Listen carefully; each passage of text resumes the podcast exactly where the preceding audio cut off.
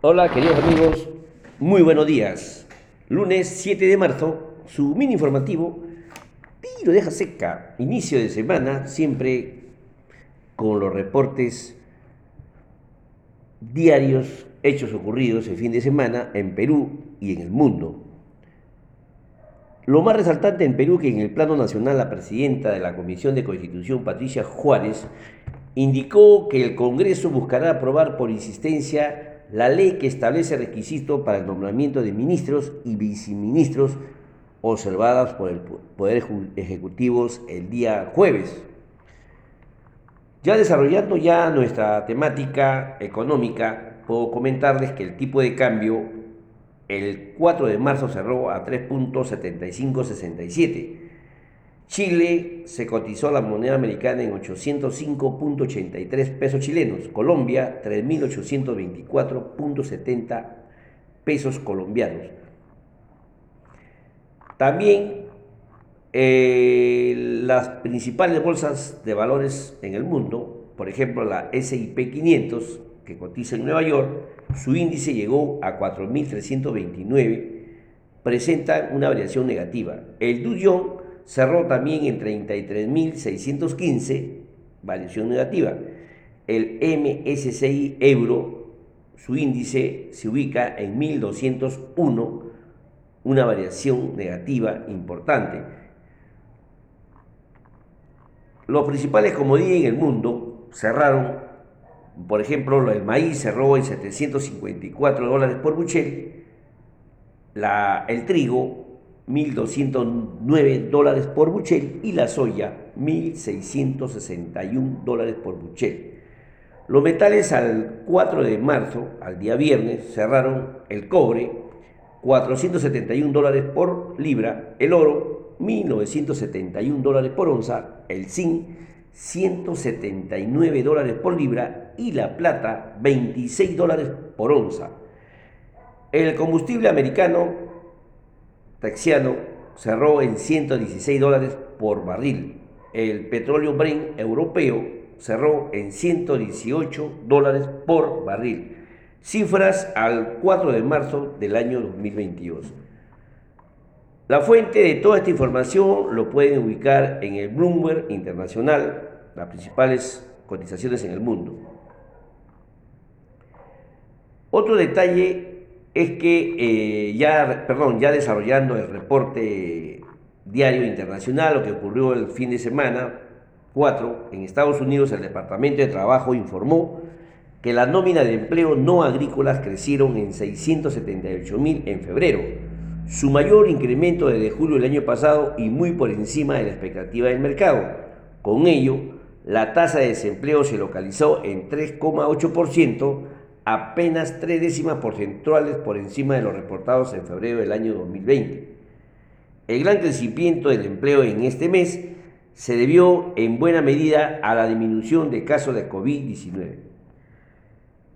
El presidente de la Reserva Federal, Fed de Chicago, Charles Ewart, indicó que la entidad debería aumentar la tasa de referencia hasta 2% para alcanzar el nivel neutral lo que implicaría 7 aumentos de 25 puntos básicos.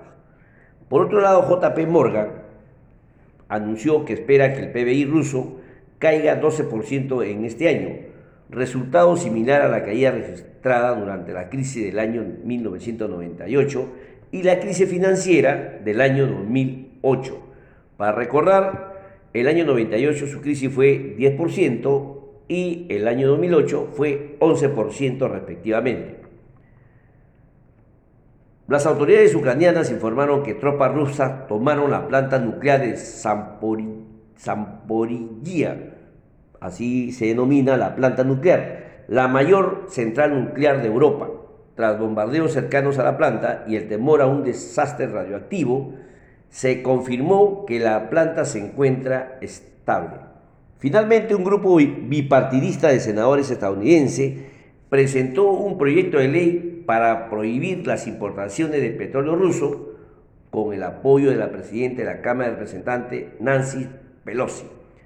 argumentando que estos envíos se podrían reemplazar con el aumento de producción del crudo en Norteamérica y otros lugares.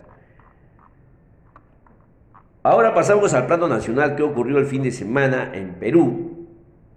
Como les comenté, el hecho más resaltante es que la presidenta de la Comisión de Constitución del Congreso, Patricia Juárez, indicó que el Congreso buscará aprobar por insistencia la ley que regula el procedimiento para nombrar a ministros y viceministros, observada por el Ejecutivo el día jueves. La congresista añadió que esta observación deja en evidencia que este gobierno quiere degradar la función pública. Ante ello, el presidente del Consejo de Ministros, el doctor Aníbal Torres, indicó que se evaluará el interponer una demanda de inconstitucionalidad ante el Tribunal Constitucional si es aprobada por insistencia. Otro hecho relevante, el congresista Jorge Montoya, vocero de Renovación, del Partido Renovación, para ser más exacto, indicó que se presentará la moción de vacancia entre hoy día lunes 7 y el martes 8 del presente mes y que ya cuenta con 35 firmas apoyando este pedido de moción. Pasamos ahora a las acusaciones constitucionales. La subcomisión, órgano auxiliar de la Comisión Permanente del Congreso, recomendó declarar procedente la denuncia presentada por la congresista Patricia Chirinos contra la fiscal de la Nación, Zoraida Ávalo, por el presunto delito de omisión de actos funcionales luego de haber suspendido las investigaciones contra el presidente de la República, Pedro Castillo, hasta el término de su mandato. A eso se sumaron los supuestos delitos de falsedad genérica, cohecho pasivo específico, abuso de autoridad, encubrimiento y organización criminal. Asimismo, la misma subcomisión de acusaciones constitucionales rechazó un pedido de reconsideración de los congresistas de Perú Libre Valdemar Cerrón Rojas y Alfredo Pariona sobre la acusación contra el presidente Pedro Castillo por el presunto delito de traición a la patria. Sigue las convulsiones, sigue los revueltos entre perros y gatos. Bien, según la encuesta de expectativa del DCR del Perú, de la economía en tres meses, no reportó cambios en enero, manteniéndose en terrenos pesimistas mientras que la de economía, la encuesta de economía, a 12 meses empeoró, aunque sin dejar el terreno optimista.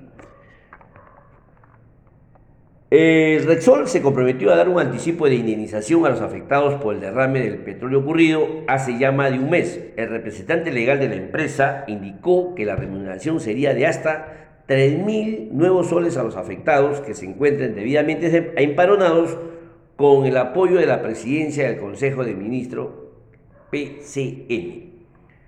Datum, según la última encuesta,